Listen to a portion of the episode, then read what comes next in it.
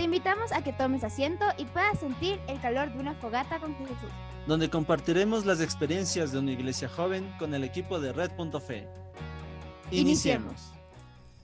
Hello, hello, hello chicos, un gran abrazo con cada uno de ustedes. Aquí estamos en nuestro segundo día en esto del especial de Semana Santa, aquí en una fogata con Jesús. Pues les habla Jonas, ya me conocen, ya hemos estado ya un buen tiempo eh, con estos podcasts, entonces ya, ya, ya se les hace familiar mi voz. Eh, el día de hoy pues también tenemos nuestro segundo episodio del especial Ajá, eh, lo que comentamos de, bueno, el día de ayer vimos la, importancia que es vivir en intensidad la Semana Santa. Y hoy vamos a conversar un poquito sobre un, eh, podemos decir un personaje, sobre una persona eh, que tiene mucha reflexión y un acompañamiento muy especial en lo que es la Semana Santa, al menos en la pasión y muerte de Jesucristo.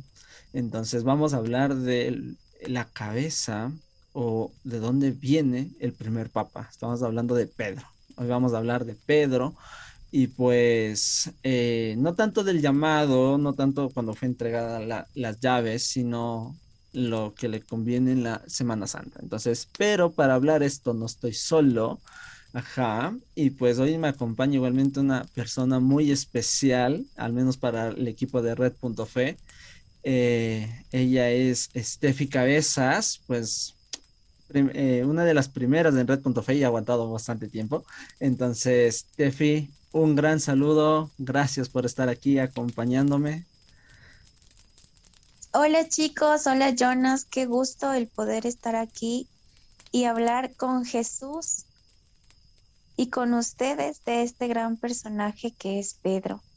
Estoy muy gustosa de poderles acompañar en este podcast, en este episodio, en este especial de Semana Santa. Em, que sea el Espíritu Santo quien hable a través de nosotros y que quienes nos escuchan puedan sentir su preciosa presencia y también la compañía de San Pedro al momento de escuchar este podcast. Pues, e, es la primera vez que grabas uno con nosotros, ¿no? Sí, así es. Sí, ¿verdad? Ok, entonces, pues bienvenida a una fogata con Jesús. Eh, bueno, aquí pues es muy bonito conversar porque hacemos alusión a esto, ¿no? Una pequeña fogatita y el fuego del Espíritu Santo es el que nos calienta para poder conversar y pues viene toda inspiración bajo de él. Entonces nos encomendamos a su gran amor, misericordia y compasión, y al menos en esta Semana Santa. Y pues bueno, hoy vamos a hablar de San Pedro.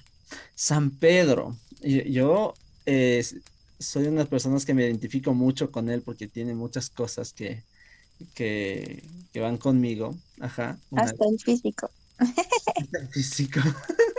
¿Por qué en físico? Eh, no sé, mi cabello despeinado tal vez. no, yo no creo que me parezca en física San Pedro, o sí. Más o menos, creo yo. Bueno, tocaría llegar un poco más de edad a ver qué pasa, ¿no? Pero todavía, pero todavía no tengo una suegra, así que aún falta. Hay que ver por esto. Sí, sí, sí. Yo creo que por, ahí va la vocación. Eh, pues, a ver, yo digo, San Pedro, una persona de carácter, pero que al final, pues, eh, cuando estuvo a prueba, pues, podemos decir que falló o no falló. Eh, yo creo que esa sería la incógnita de este podcast. ¿Pedro falló o no falló? Si me preguntas a mí, creo que falló, sí, pero se arrepintió. Y eso marca la diferencia entre el camino de un pecador y el camino de un santo. Eh, hay una frase muy impactante que dice, eh, para, si en el cielo, para que en el cielo haya un santo, en la tierra tiene que haber un pecador arrepentido. Entonces yo creo que, que eso, Pedro falló, pero se arrepintió y desde allí empezó este proceso de, de, su santidad, desde el momento en que se arrepintió. Obviamente empezó desde mucho antes, ¿no? Pero yo creo que ahí fue el énfasis. Sí, ¿verdad? Porque, a ver, eh, en esta de la Semana Santa empezamos eh, con Pedro en la última cena. Justamente en el laboratorio de los pies. De esto ya lo hablaremos un poquito más a detalle el día jueves, eh, cuando hablemos sobre el lavatorio de los pies, pero quiero rescatar un poquito, un pedacito, eh, cuando Jesús empieza a lavar los pies de sus apóstoles. Va por todos. Todos, todos se ofrecen muy comedidamente a decir como que, wow, el, maestro, el salvador, el Mesías me está lavando los pies. Eh, hasta que llega Pedro. Ajá. Y, ahí sale la prepotencia de Pedro, ¿no? ¿Cómo me voy a dejar yo lavar los pies de mi Señor? O sea, no, yo, yo tengo que ser el que te lave a ti. Entonces, pues Jesús en su gran sabiduría le dice, pues, pues, pues, bueno, si yo no te lavo los pies, pues no tienes nada que ver conmigo. Y es como que, ah, ok, entonces lávame todo, todo, todo hasta la cabeza. Y es como que, o sea, amigo, eh, el que tiene fe, el que tiene amor, solo necesita que le laven los pies, no necesita lavarse todo. Y es como que creo que Jesús siempre le pasó corrigiendo a Pedro, pero está con, pero bien duro, ¿no? ¿Y sabes por qué creo que Jesús se portó, o sea, así como que estricto con Pedro? Porque Jesús sabía cuál era la misión de Pedro después de su Pascua. Y por eso tenía que formarlo a tal manera de que Pedro sea capaz de guiar a toda la iglesia y como lo dijiste al principio, sea capaz de ser el primer papa de la iglesia. Entonces yo creo que todo este proceso que Pedro vivió, estas, todos estos aprendizajes que él obtuvo mediante su formación con Cristo, le sirvió para que entonces pueda guiar y pueda formar la iglesia que hoy somos, al fin y al cabo. Entonces yo creo que se nota mucho el carácter de Pedro cuando dice, ¿no? Porque habíamos hablado de que Pedro tiene un carácter súper fuerte y por eso era como que el que siempre iba adelante eh, de los apóstoles y los apóstoles le hacían caso a él. y, con, y con este carácter, o sea, en este momento de la última cena, resalta ese carácter de Pedro, en donde obviamente se notan los defectos que todos tenemos como humanos, ¿no?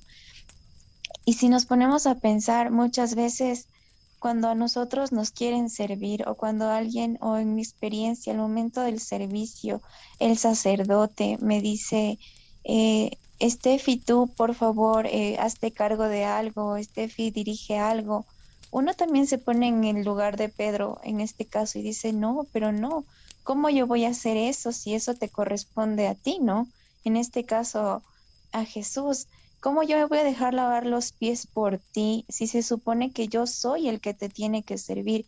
Obviamente se, se nota la falta de, como que,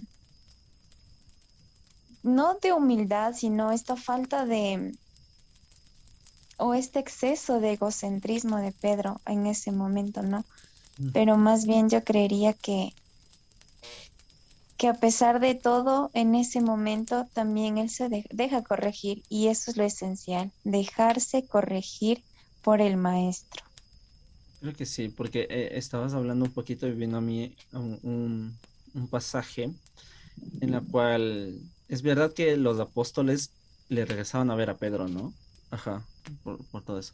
Pero cuando Jesús empieza a hablar en San Juan, en el capítulo 6 sobre que Él es el cuerpo, eh, Él es la vid, y el que no come su cuerpo y no bebe su sangre, pues no tendrá vida eterna. Todos empezaron a ir. Jesús se regresa a sus apóstoles y les dice, ¿y ustedes también se van a ir?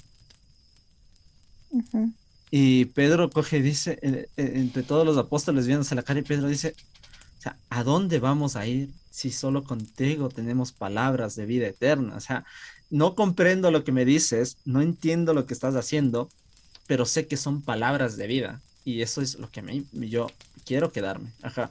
Entonces, creo que siempre Pedro tenía las respuestas correctas a ciertas ocasiones, pero actitudes para otras en las que no, también, porque eh, también cogemos y decimos, eh, ¿y quién dice la gente que soy yo? Y Pedro dice, tú eres el Mesías, el enviado de Dios. Dice, eso no fue revelado por la carne, sino por el Espíritu Santo. Entonces, haciendo eh, reverencia, pues, a esto de que Él va a ser el que guía toda la iglesia, ¿no? Pero también en otras ocasiones encontramos unas respuestas de Pedro cuando Jesús dice, pues, yo voy a morir. bueno, Jesús dice, yo voy a morir por, y al tercer día resucitaré. Y Pedro dice, pues, que Dios te salve de eso. Y Jesús le coge y dice, aparta de, de mí, Satanás, porque no estás, eh, no quieres que cumpla la voluntad del Padre. Entonces, como que también las respuestas de, de Pedro también van ahí, ¿no? Y la corrección de Jesús siempre muy puntual con Pedro, muy puntual, o sea, no se, eh, no se iba con rodeos con otros apóstoles, sino que con él lo que tenía que ser. Ajá, y creo que va también al carácter, comprendía muy bien. Exacto. Y ahorita que hablabas de esto, eh, pensaba en el hecho de que uno tiene que ser lo suficientemente dócil al Espíritu Santo para poder entender lo que Jesús dice y hace con nuestra vida. Entonces, obviamente, había momentos en que Pedro tenía las respuestas correctas y era el Espíritu Santo quien hablaba a través de Pedro y quien enseñaba a los demás apóstoles también y quien se comunicaba con Jesús directamente. Pero en la humanidad de Pedro, porque no olvidemos que es un hombre, y que como hemos hablado ha cometido errores también en su proceso de santidad, eh, pero se ha sabido arrepentir y ahí ha estado el maestro, ahí ha estado su mayor maestro para corregirle y para encaminarle a lo que en realidad tiene que hacer, lo que tiene que decir. Y en la última cena fue así, al final se dejó lavar los pies porque se dejó enseñar, se dejó discipular por el maestro. Sí, sí, sí, sí. Eh, después, de la, después de eso, eh, Pedro es uno de los que acompaña en el huerto de Getsemaní.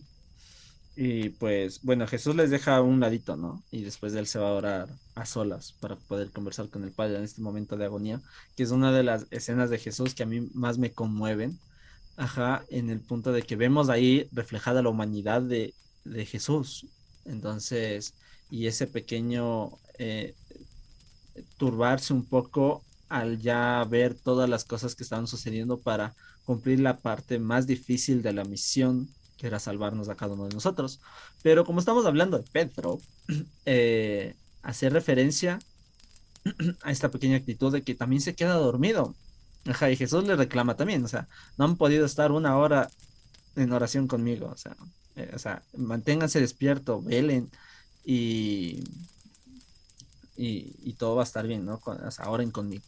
Entonces después, bueno, ya vienen los, eh, los soldados, todo, viene Judas, le da el beso y en la pelea pues Pedro saca una espada, ajá, o le quita la espada creo que a uno de los soldados y pues se le raja la oreja a uno. Y pero las palabras de Jesús en ese momento creo que le hacen, ahí es cuando creo le quiebra a, a, a Pedro, porque le coge y dice, el que a hierro mata, a hierro va a morir. Y después eh, Jesús pues le cura la oreja a este, a este soldado, ¿no? Entonces, ¿cómo sería la actitud de Pedro en ese momento de tratar de defender a, a Jesús, ir a la defensa de él y que Jesús le diga, no necesito que me defiendas, o sea, yo necesito que me defiendas con espada. Ajá porque si lo defiendes con espada vas a morir espada. Tú tienes que defender con palabra porque, o sea, la palabra es, aunque mueras en palabra, ahí vas a tener vida eterna. Y creo que ahí se ve reflejada también, ¿no? Toda la enseñanza que Jesús siempre daba. Entonces... Definitivamente. Pero mm, yo me pongo en el lugar de Pedro y el amor que Pedro le tenía a su amigo, a su maestro, a su guía, era tan impresionante y obviamente su, su, condición de humano no le dejaba ver lo que realmente estaba pasando, ¿no?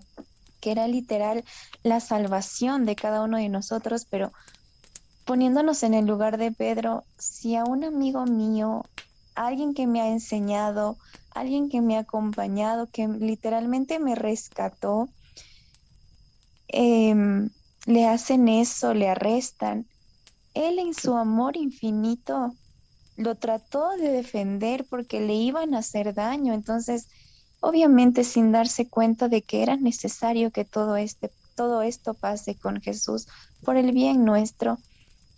Pero imagínate, o sea, el saber que le van a matar a la persona con la que tú literalmente conociste a Dios cara a cara, estuviste con Dios, literalmente, viste los milagros que Él hacía y todo lo demás, y ver que lo van a matar, o sea, yo me pongo en ese plano, ¿no? De que, wow, cuánto amaba Pedro a Jesús, que sin importarle matar, porque seguramente, o sea, fue la oreja, ¿no? Pero pudo ser un poquito más, pero no le importaba nada con tal de defender a su amigo.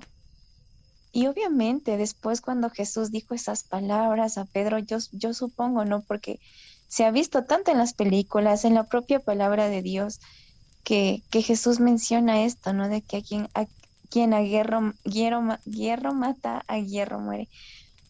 Y obviamente, y otra vez le enseña.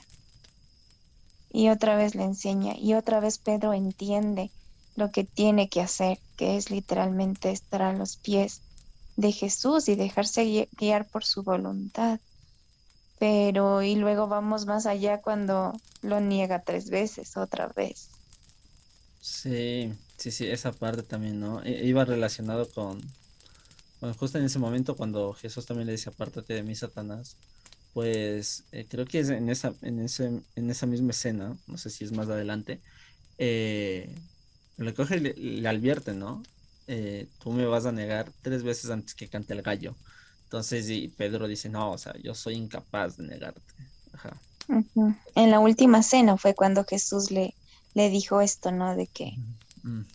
antes de que cante el gallo vas a haberme negado tres veces. Y obviamente no, en el sentimentalismo de uno como amigo dice, no, Jesús ni loco, o sea, primero me muero y luego te niego después de haber visto todo lo que tú has hecho. Pero y rayos, o sea, después literalmente lo negó. Sí, y, también, ¿no? O sea, eh, las respuestas que daba, ¿no? O sea, yo no lo conozco, o sea, no sé quién es, yo no he interactuado con él, o sea, ¿de quién me hablas? O sea, yo no soy discípulo de él, entonces es como que eh, eso también lleva, bueno, más adelante también, ¿no? La actitud que toma Pedro más adelante, incluso al, al no creer la resurrección de, de Cristo, pero en este, en este negar de Pedro, creo que a muchos nos podemos sentir identificados cuando, cuando nosotros decimos a alguien que queremos, que siempre vamos a estar para él. Yo creo que lo identifico de esta manera, de que cuando te dicen como que Steph y yo voy a estar contigo para el momento más difícil, pero cuando tú estás en un momento difícil no estoy. Ajá, y es como que creo que ahí Jesús comprendía bien lo que iba a pasar. Ajá, sabía que Pedro no iba a poder resistir toda la presión. Eh, y no es hasta la venida del Espíritu Santo que es capaz de soportar toda esa presión, pero Jesús comprendía y, le advierte, ¿no? También eh, Jesús ya en ese momento también ya estaba lanzando eh, se puede decir profecías, ajá, o lo que ya estaba por suceder, también es angustia, creo yo, y para que ellos se vayan preparando, ¿no? Y no me imagino la cara de, Pedro o, el sentimiento de Pedro, que después de negarlo, canta el gallo, y se queda, eh, yo me imagino a Pedro quedarse como que, hijo de puta, o sea, a pesar de que no estás a mi lado, tus palabras se siguen cumpliendo. Es como que, Sí, definitivamente. Y bueno, aunque parezca un poquito aberriado, ¿no? O sea, cada uno de nosotros en algún momento de nuestra vida, literalmente o gráficamente o inconscientemente, hemos negado a ese Jesús maestro, a ese Jesús amigo, a ese Jesús que mm, conocemos de una manera tan profunda o hemos llegado a conocer de una manera tan profunda y lo hemos negado por cosas literalmente vanas. Pero vuelvo a rescatar esto, ¿no? De que está bien, Señor, la regamos de nuevo, te negamos tres, cuatro, cinco, siete veces, pero nos arrepentimos y volvemos a ti. Y no queremos dejar la barca y no queremos abandonar el camino porque sabemos, y como bien dijo Pedro, ¿A quién iremos, Señor, si solo tú tienes palabras de vida eterna? A pesar de nuestros errores, a pesar de negarte, a pesar de, de que literalmente la regamos todos los días, al final del día volvemos a ti porque no tenemos a dónde más ir. Y yo creo que Pedro se sintió así después de haberle negado. Decir, chuta, Señor, ya nada, tenías razón, tienes razón en todo. Obviamente el arrepentimiento, obviamente el identificarse con un pecador, eh, es lo que le hace santo después. Y después de aquella escena, ¿no? Y yo supongo que Pedro, al ver a Jesús crucificado, a su maestro que literalmente murió, al entrar al sepulcro y verlo ahí, ¿no? Eh, impactante. Y, y, o sea, y poniéndonos en el lugar de él, ¿cómo hubiésemos reaccionado nosotros si nosotros fuéramos Pedro? Si nosotros lo negamos, si nosotros hubiéramos compartido con él cara a cara, si hubiéramos aprendido de él así de una manera tan directa, que obviamente lo seguimos haciendo, ¿no? Pero, pero ¿cómo hubiésemos reaccionado nosotros como Pedro? ¿O cómo reaccionamos ahora en el mundo actual que tenemos tantas pruebas, que tenemos como que a una sociedad literal gritándonos al oído lo que tenemos que hacer para encajar socialmente y negar a Jesús para poder encajar en el mundo actual. Y al otro lado a ese Jesús que dice, hey, va a cantar el gallo y me vas a negar de nuevo. O que ahora sí vas a reconocer mi voz, ahora sí vas a estar conmigo, ahora sí vas a seguir mi palabra. O sea, en el mundo actual yo creo que es así, ¿no? son esas dos partes. Y, es nuestra decisión al fin y al cabo. Y fue la decisión de Pedro negar, porque es que o muero contigo Jesús o dejo que me arresten también a mí porque literal soy tu discípulo o te niego y, y ya, y te niego Señor porque no tengo de otra. Sí, y, y, estabas comentando un poco también esto, o sea, qué pasa después, ¿no? O sea, cómo lo asumes. Eh, podemos encontrar en, el, en, la misma, en, la misma Biblia, en los pasajes, pues que Pedro vuelve a pescar, a pescar, pero pescar peces, ya no a pescar hombres, sino a pescar peces. Entonces, eh, Jesús también se les aparece justamente en eso de ahí, ¿no? Y nos podemos dar cuenta que incluso en ese momento hay esa frustración de que no, no tengo peces, o sea, y una persona le dice, ve, lancen la red al otro lado y es como que, bueno, hagámosle caso. Entonces le lanzamos y se llenan los peces y eso hace que identifiquen. Y uno de los apóstoles pues grita es el maestro y Pedro pues ya, ajá, ya sabemos lo impulsivo que es, coge su túnica, va nadando y, llega y, le identifican y sí, es Jesús, o sea, después de ver la tumba vacía y de no creer, ajá, porque Pedro fue el primero en entrar y como que ver la tumba vacía, lo primero que se les debe, se, se robaron el cuerpo se robaron el cuerpo y ahora sí ya nada. Eh, busquemos y creo que la tristeza de eso, eh, de no saber dónde estaba el cuerpo de Jesús, eh, aunque, aunque muchas veces le escucharon que iba a resucitar el tercer día, pero tuvo que Jesús estar 50 días más aquí en la tierra para que pudieran comprender. Y creo que ahí podemos, yo veo un cambio en las respuestas de, de, de Pedro cuando Jesús le coge y le dice, Pedro, ¿me amas? Y Pedro coge y le dijo, Señor, tú sabes que te quiero. O sea, ya no es un, eh, una prepotencia al responderle a Jesús, sino que ya logra reconocer que Él eh, es la verdad, Él es la vida, Él es todo, y por eso le dice, tú sabes, o sea, no me preguntes algo que tú ya sabes. No hay necesidad. Yo lo veo de esa manera, ¿no? Y cuando lo hace tres veces, Pedro logra comprender el por qué lo hace tres veces, ¿no? Entonces, yo creo que también nosotros también debemos identificarnos ahí. A veces, como tú dices, sí, la regamos, la regamos y a veces muy grave, pero nosotros debemos reconocer también cuando Jesús nos corrige. Ajá, y debe existir un cambio en nosotros, porque si no hay un cambio en nosotros y la seguimos regando de la misma manera, eh, no, no hay un progreso, porque de ahí Pedro, en lo que es los pasajes bíblicos, nunca más lo vuelve a negar e incluso se deja crucificar al punto de morir crucificado y de cabeza, para no morir como, como sus señores. Yo quiero que me den la vuelta para no morir como mi señor. Entonces, eh, hay un cambio, hay un cambio ahí. Ajá, y eso se debe al Espíritu Santo, obviamente. Pero eh, tenemos que también identificar esas palabras y esas respuestas que nos da Jesús, ¿no? O sea, Tefi, ¿me amas? Es como que, ¿cuál sería nuestra respuesta a esa pregunta? Y sabes, una parte muy importante, cuando, mm, obviamente no, Pedro se sentía mal, se sentía el peor apóstol del mundo porque negó a su maestro.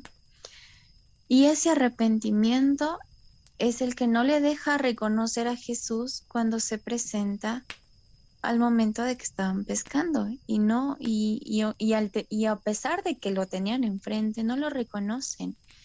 Y eso pasa o a mí me pasa cuando yo caigo en algún pecado y no quiero reconocer a Jesús y no puedo reconocer a Jesús porque la culpa, porque el arrepentimiento, porque esta sensación de es que yo pequé, es que no soy digna, eh, como que literalmente nos nubla todo el espíritu y no nos deja reconocer que la misericordia de Dios es la que nos está hablando, es la que nos está llamando y en este caso a Pedro es, que, es la que le está dando las indicaciones de que lance la red al otro lado de la barca.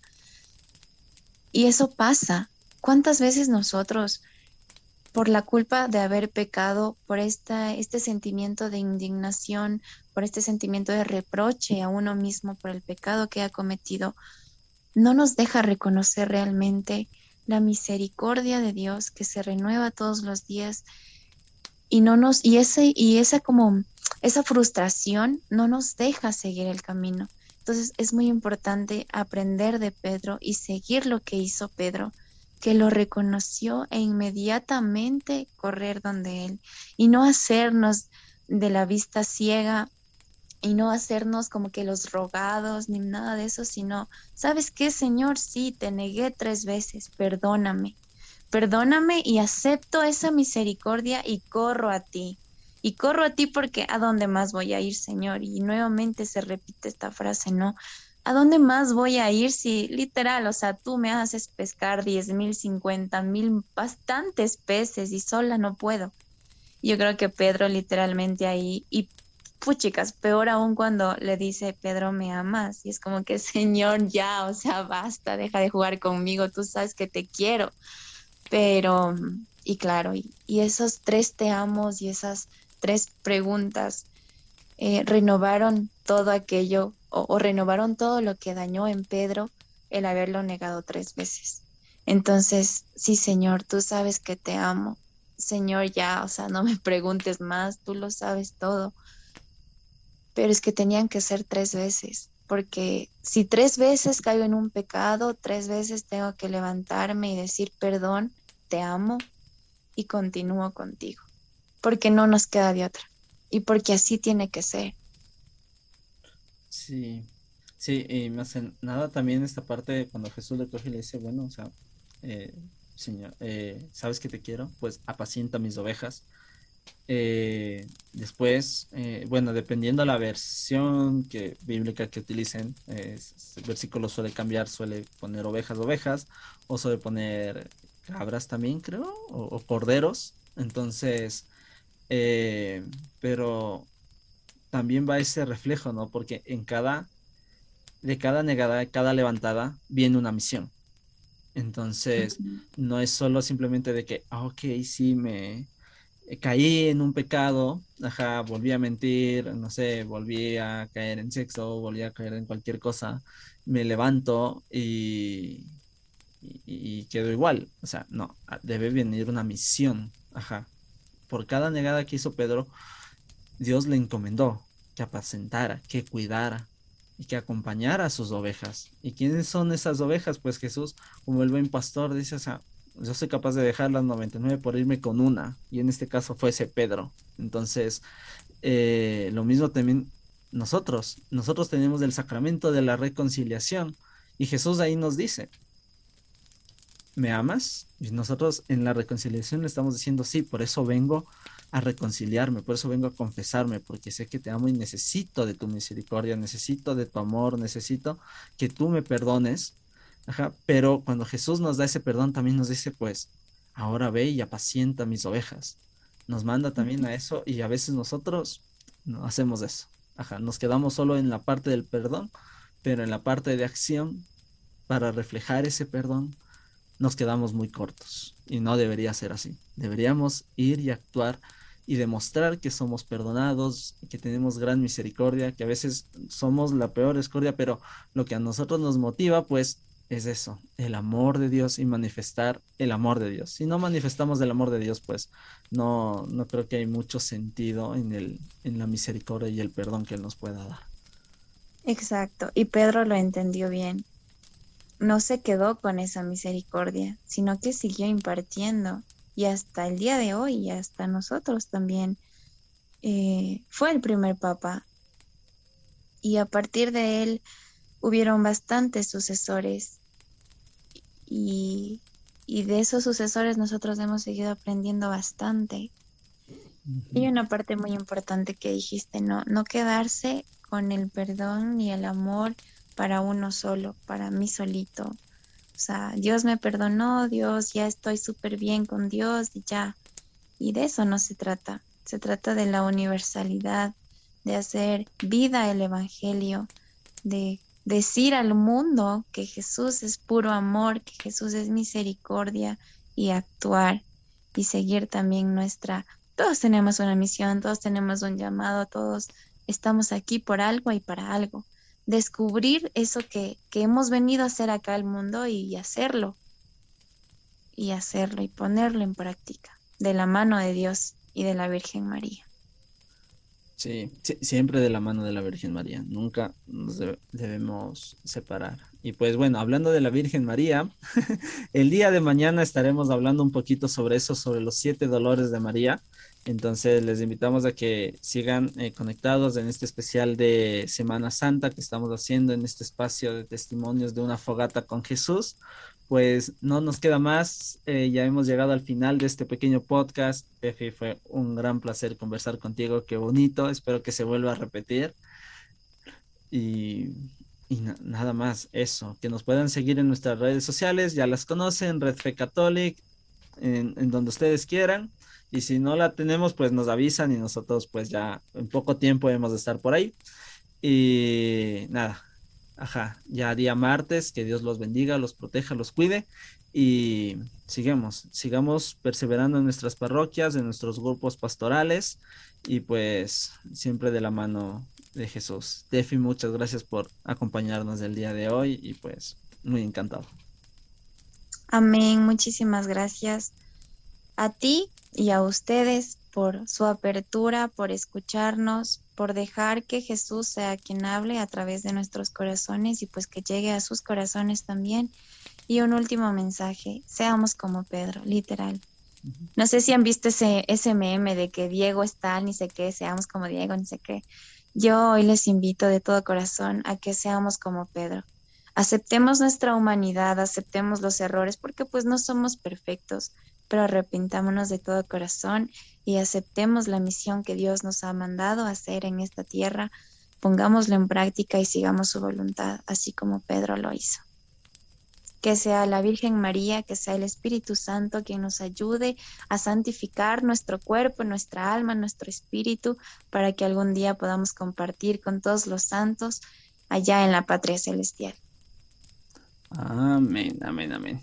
Pues bueno, chicos, nos despedimos hasta un próximo capítulo. Gracias, Steffi, por acompañarnos el día de hoy. Pues nos despedimos, digamos todos juntos. Chao, chao, chicos. Adiós. Chao, Dios les pague. Hasta luego. Chao.